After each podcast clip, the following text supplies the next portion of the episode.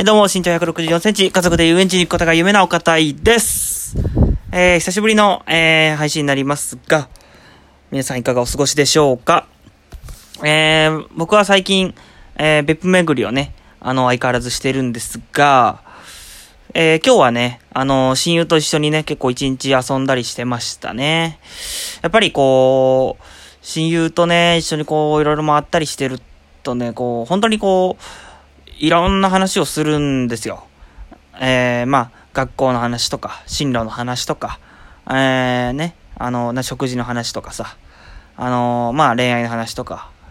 ね、いろいろできるって、いろいろできる親友ができたっていうのは、すごいこう、なんか運命的なものがあるなと感じるような、えー、日々でございましたね。なんで、おこれからも、そういうふうにその関係をこう大事にしていけたら、いいかなと思っています。はい。ということで、えー、今日は、えー、KOPW が熱いという話をしたいと思います。お願いします。はい。皆さん、KOPW ってご存知ですか？多分ほとんどの人が知らないかなと思うんですけど、僕ね、あの、新日本プロレス、プロレスがまずファンで、特に新日本プロレスを中心に見てるんですけど、で、その新日本プロレスで、あのー、結構ね、プロレスって、なんか、あの、IWGP ヘビー級ベルトとか、あの、IWGP インターコンチネンタルベルトみたいな感じで、そのいくつかね、ベルトがあったりするんですよ。で、それとは別に、あの、KOPW2020 っていう、あの、今年限定のね、あの、なんていうんですかね、一つの、まあ、タイトルっていうのが、あの、発表されて、で、それを誰がゲットするか、みたいな感じの、うん、今すごい熱い展開になっていて、で、何が、その、他のベルトとかと違うかっていうと、あの、一番違うのは、ルールを、あの、各個人の選手が持ってきて、それをファン投票で、あの、決めるっていうものなんですよね。あの、これまでは結構、基本プロレスって、あの、スリーカウント、えー、取るっていうのを、こう、基本的にはね、あの、目指してやるんですけど、まあ、その中にこう、ギブアップだったり、あの、リングアウトみたいな、こう、あの、試合の決まり方とかがあるんですけど、でも、それは、KOPW は、例えば、あの、今回あったルールである言うと、その、2、2カウントピンフォールマッチみたいな。とかで、普段は3カウントまで叩かないと、あの、試合が決まらないけれど、もう2カウント叩いた時点で、試合を決めるようにしてしまおうとか。えー、あとは1対3のハンディキャップマッチだったりとか。普通は1対1で戦うんですけど、もう明らかに1対3っていうハンディがある状態で戦うみたいな。そういうね、いろいろその KOPW を通して、こういろんなプロレスの楽しみ方があるんだなっていうのを、えー、こうね、なんか、学ばせてもらえる。そういうその、なんか、自分の中では、僕の中では結構その、わ、なんかいろんな楽しみ方が、あのできるなっていうのを、できるっていうのをこのね、2020年に生きていたからこそなんだな、なんだなっていうふうに思えるので、すごい今幸せな状態であるんですけど、なんかね、こういうふうに、こう、自らで、あのなんていうんですかね、新ルールとか、新しい変化っていうのを持ってきて、あの、どんどんどんどんこうね、変えていく。それによって、この、新たにこの、まあ、成長につながっていくみたいなことが、まあ、あるんじゃないかなっていうふうに思ってて、特にこの新日本プロレスに関しては、あの、今はコロナの状況で外国人選手が全然来れてないんですよ。で、なんですけど、日本人選手ばっかりなんですけど、その中でこういう KOPW っていうその、ものだったりとか、あと8月29日にはこの神宮球場大会っていうのもあったりして、結構ね、本当にこう盛り上がってる方だと思うんですよ、僕は。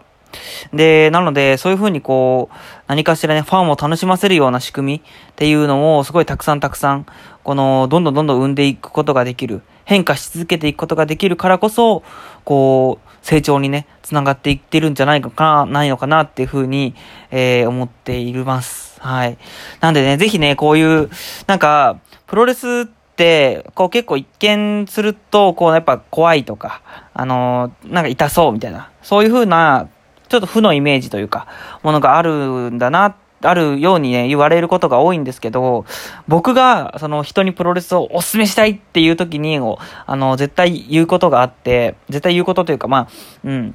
僕が意識してるのはここですっていうのは、あの、選手が選手の思いが、えー、見えるっていうのが、見えやすいっていうのが他の格闘技との違いだなっていうふうに思うんですよ。どういうことかっていうと、プロレスってなんか受けの美学っていうのがあって、あの、相手が技を打ってくるっていうのが分かってて、あえて技を受けるみたいなところがあるんですよ。で、そういうことをするときって、もう男の意地以外何も、何者でもないんですよね。で、そういう意地の張り合いって、なかなか普段の日常生活とかだと見られないじゃないですか。大体どちらかが引いたりとか、えー、しないと、こう、まあね、事件沙汰、事件沙汰になっちゃったりとか、えー、したりするのもあって、うん。やっぱどこかでみんなこう、押し殺してる気持ちを、っていうのが結構社会の生活の中では、あ多いのかなっていうふうに思います。実際僕も、あの、バイト先とかで、その、上司の人とかに、こう、これやってんの岡田くんっていう風に言われて、この少し嫌な気持ちになっても、いや、なんでこれをこうこうしなきゃいけないんですかって言わずに、もうなんか素直にこう、社畜のように、はいはいはいって言って、やっているような生活、生活というか、まあバイトなんですけど、なんかそういうのを見ると、やっぱりそう、ちょっとね、こう、自分の、なんていうか、こう、溜まっている思いっていうのを素直に相手にぶつけれるって、それを、あの、見てる側も、見てる側からもわかるぐらい、こう激しく気持ちのぶつかり合いが見られる。そういうのがプロレスの、あの、素晴らしいところだなっていうふうに思っていて、で、他の格闘技ももちろんそれは、そういう楽しみ方もあると思うんですけど、プロレスは、特にその、あの、感情のぶつかり合いっていうのが観客に伝わりやすい競技かなっていうふうに思っていて、だから、結構感情移入しやすい、えー、競技なんじゃないかなっていうふうに思っています。で、僕は結構日頃から人の感情っていうのを意識して、こう生活していることが多くて、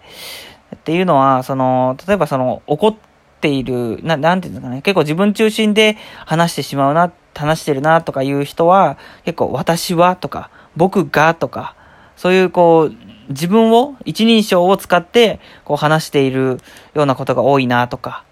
あとは、その、なんていうんですかね、行動に少し一個一個こう、なんうん、独特なテンポがあったりとか、少しゆっくりだなって思う人は、結構この、あの、行動より考える派、考えてから行動する派なのかなとか、そういうなんか一つ一つの行動とか言葉で、なんかその人の性格だったりとか考え方っていうのが、こう見えてきたりするんですよね。で、プロレスも同じで、結構その、